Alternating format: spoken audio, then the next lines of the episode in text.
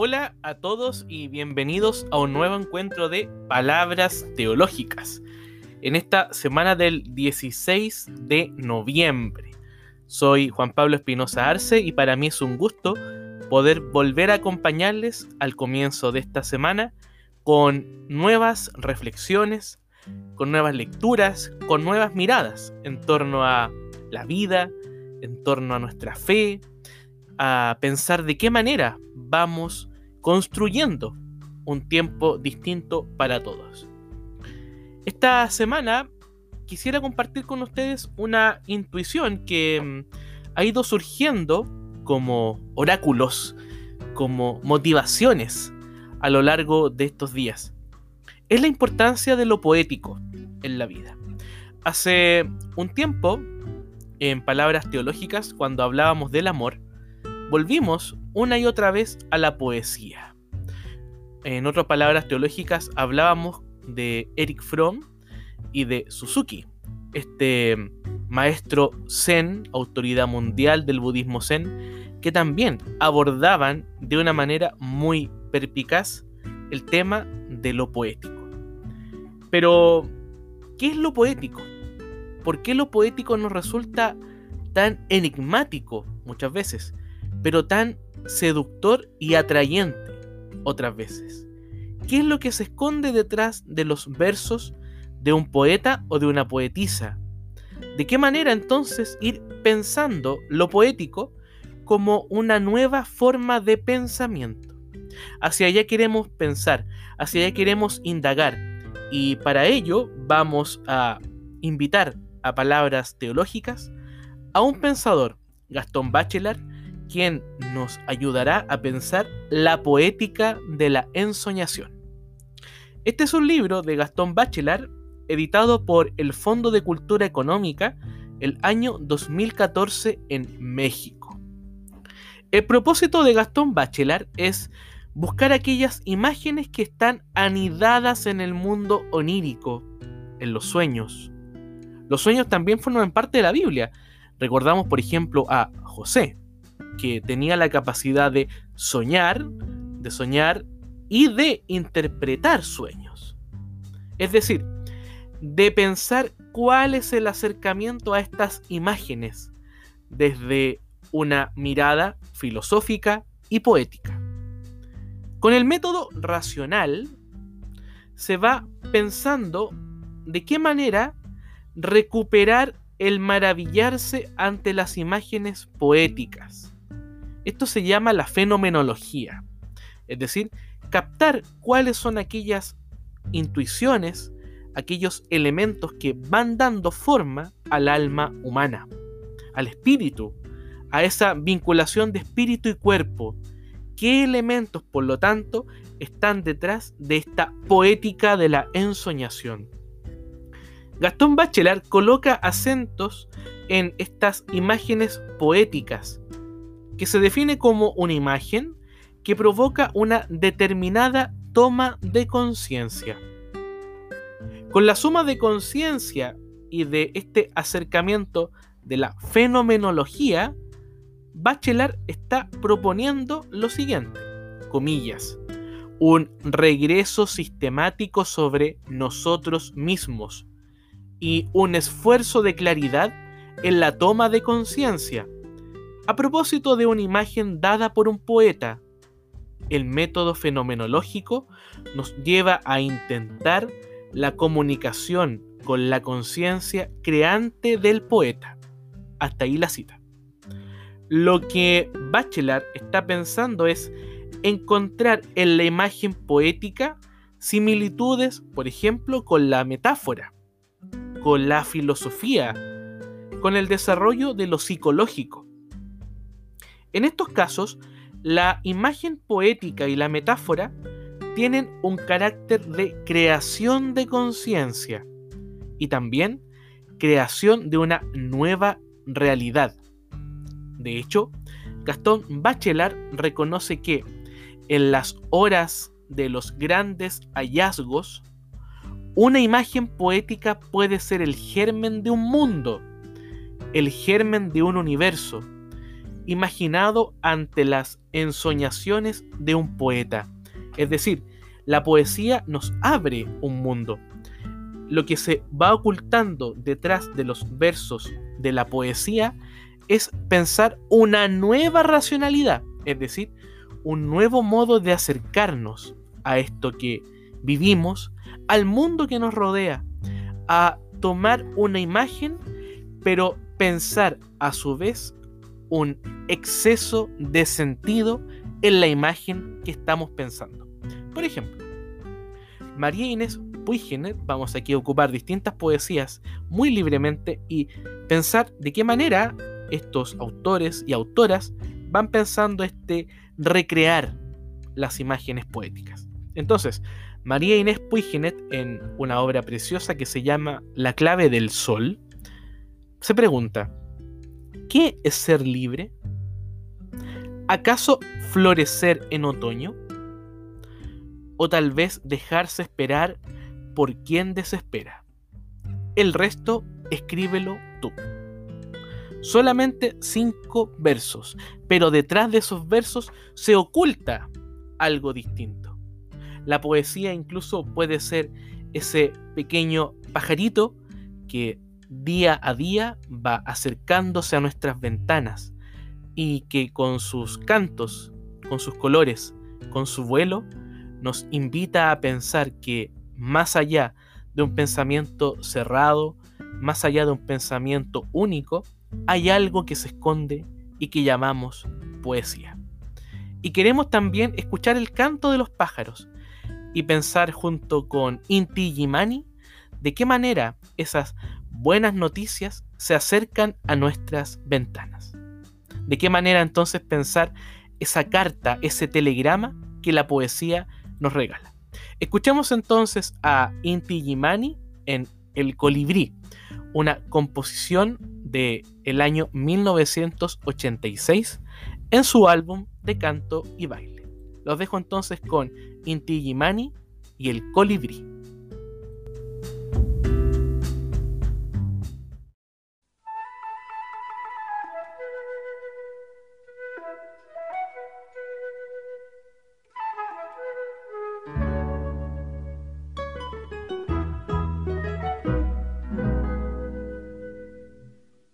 Esta mañana, lindo telegrama, un ansioso colibrí. Me decía que las aves, insectos y ranas anuncian el fin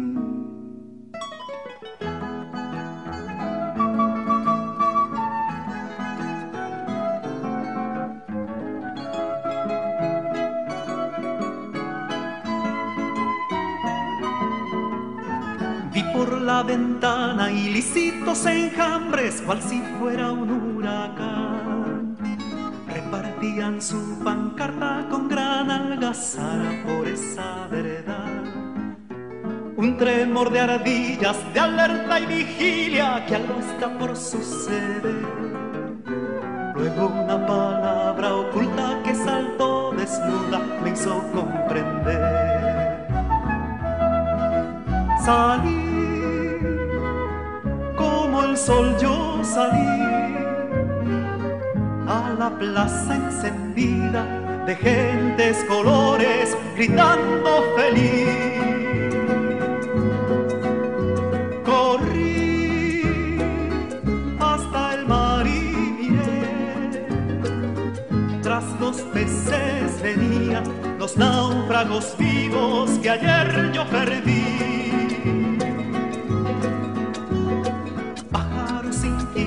Custodiaron fuego durante la oscuridad. Bajo el arco de sus alas se hizo luz el ansia de querer brillar.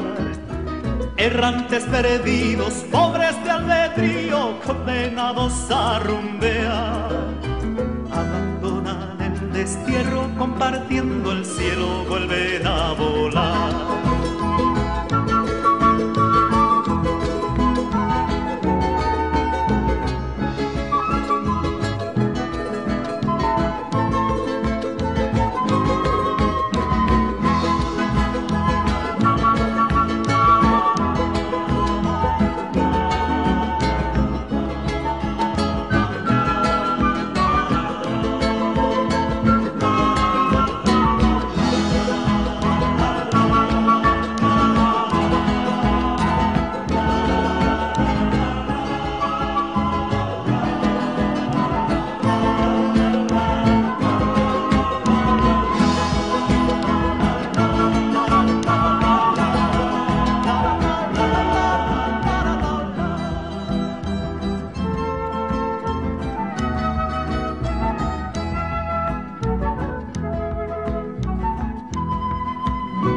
Salí como el sol yo salí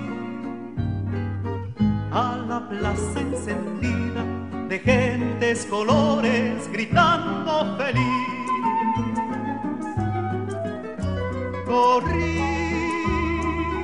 hasta el mar y miré, tras los peces venían los náufragos vivos que ayer yo perdí. baila.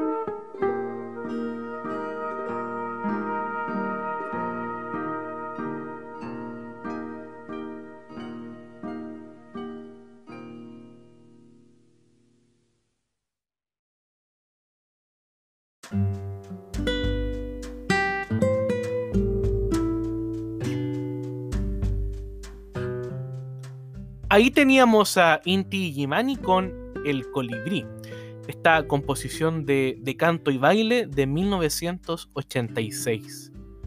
Trajo esta mañana lindo telegrama, un ansioso colibrí. Me decía que la savia de insectos y ranas anunciaba el fin. Eso hace el poeta. El poeta es, es capaz de captar cuál es el susurro que se esconde detrás de cada cosa que respira, que habita y que es compañera y compañero de nuestra vida en este espacio común, en nuestra tierra, en nuestra casa donde cohabitamos. Kabir, un poeta místico, nos dice, Oh servidor, ¿dónde me buscas? Mira, estoy a tu lado. No estoy en templo ni en mezquita, ni en Kava, ni en Kailach. Tampoco estoy en los ritos ni en las ceremonias, ni en el yoga y las renunciaciones. Si eres un verdadero buscador, me verás en el acto, te encontrarás conmigo en un único momento. Dice Kabir, oh Sadhu, Dios es el aliento de todo lo que respiro. Eso es Dios es el aliento de todo lo que respiramos. Es más, si volvemos al texto del Génesis cuando se nos narra la creación del ser humano, hombre y mujer, vemos que lo que Dios le regala a esa porción de barro es el aire, es el aliento, es la respiración.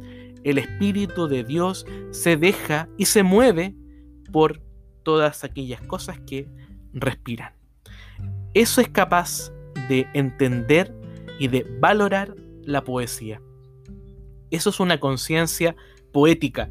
Es más, Gastón Bachelard indica que cuando nos abrimos al mundo, que de hecho es una actividad espiritual, porque el concepto de espíritu es apertura, es salida de nuestro propio yo a reconocer ese gran mosaico que llamamos historia, que llamamos mundo, que llamamos comunidades, cuando hago el ejercicio de la conciencia, voy entendiendo que soy capaz de apostar por la conciencia imaginante, no solamente por la conciencia de la razón fría, de la razón de un solo concepto, sino que asumo esta dimensión de lo imaginante propia de toda conciencia.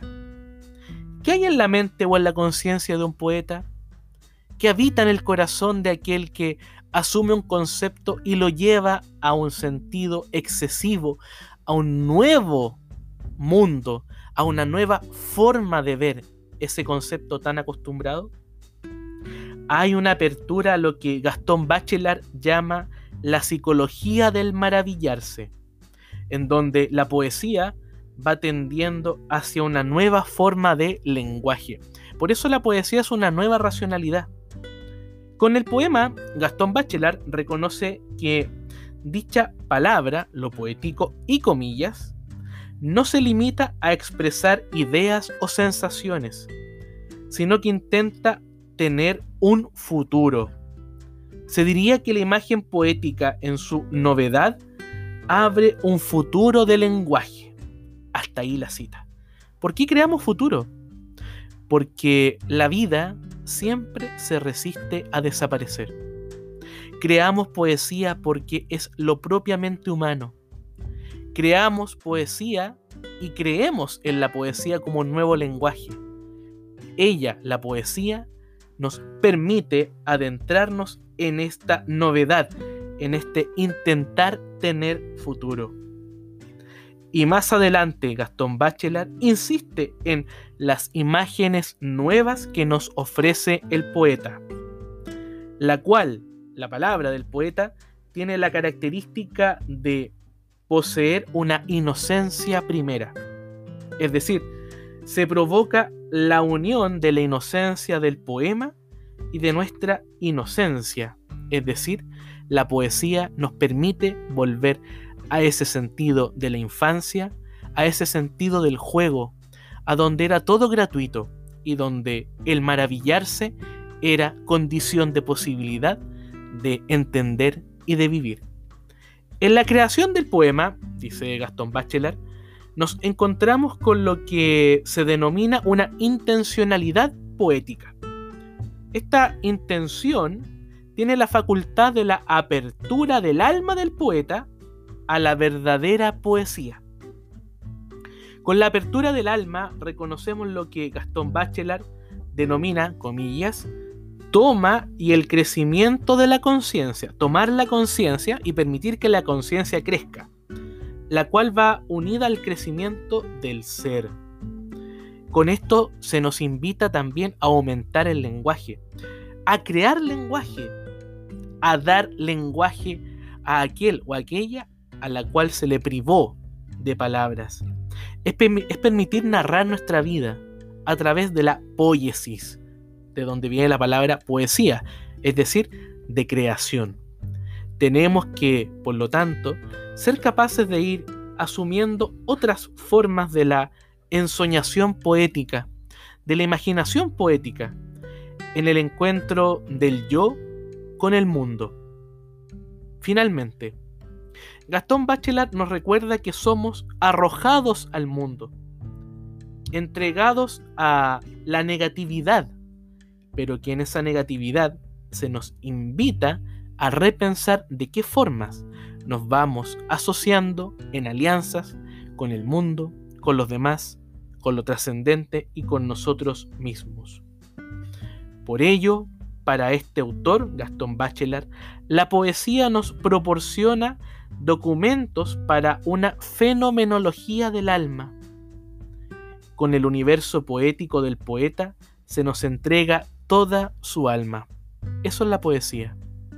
Es ser capaces de reconocer otras modulaciones, no solamente un único concepto, sino que es la aventura de vivir en un universo que se nos va desplegando y que también nos invita a desplegarnos con él. Soy Juan Pablo Espinosa Arce y para mí ha sido un gusto poder acompañarles al comienzo de esta semana con estas intuiciones que la poesía nos ha ofrecido. Espero que estén todos muy bien y nos vemos en un próximo encuentro de Palabras Teológicas. Cuídense mucho. Chao, chao.